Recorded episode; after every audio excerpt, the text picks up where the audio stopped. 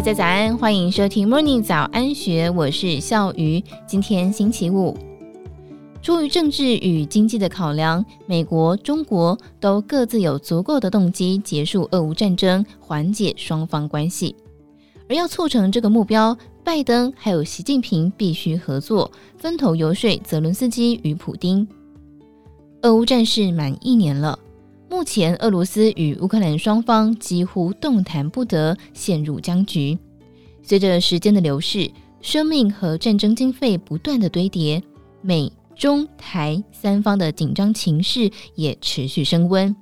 然而，今年的某个时点，很有可能就是打破俄乌僵局还有地缘政治紧绷局势的时候。而这一切将取决于中国国家主席习近平还有美国总统拜登。他们两人也都非常积极的想要为这段历史画下句点。先来看看习近平的处境。从三年多前疫情爆发之后，中国采取严密的限制还有封城措施，加上台湾和许多国家纷纷采取供应链与中国脱钩政策，冲击中国经济。习近平在今年初快速解封，以重振经济活力。中国从二零一五年借贷需求突然减缓之后，一直采取宽松的货币政策。中国社群媒体创造了“报复性消费”一词，描述长期封锁后的预期性爆炸需求。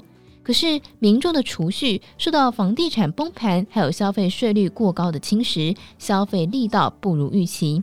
再加上去年十二月份中国出口下跌将近一成。改善跟西方的经济连结，仍然是中国提振经济最立竿见影的做法。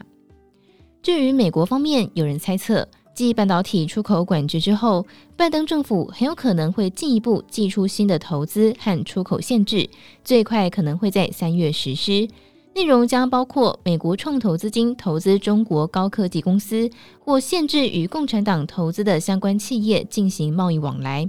而中国可以透过拒绝投资美国公债来进行报复，而事实上，中国已经这么做了。无论如何，美国政府在为债务上限政策挣扎的同时，也意味着未来几个月公债发行量肯定会大幅减少。另外，拜登本人将在明年底面临艰难的连任考验，需要大幅拉升支持率，而促进乌克兰的和平将大大的提高其胜选几率。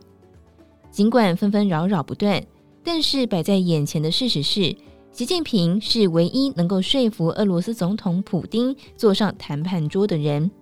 习近平可能提出的方案是，俄乌双方回到战前划定的边界，也就是俄罗斯可以保留其目前占据的乌东大部分地区。普丁或许会接受此方案，但是乌克兰总统泽伦斯基不会，而拜登是唯一能劝他的人。此刻的拜登和习近平都迫切的需要彼此。以上内容出自一千三百六十八期《金周刊》，更多详细内容欢迎参考资讯栏。如果任何想法，都欢迎你留言或是 email 告诉我们。祝福你有美好的一天，我们明天见，拜拜。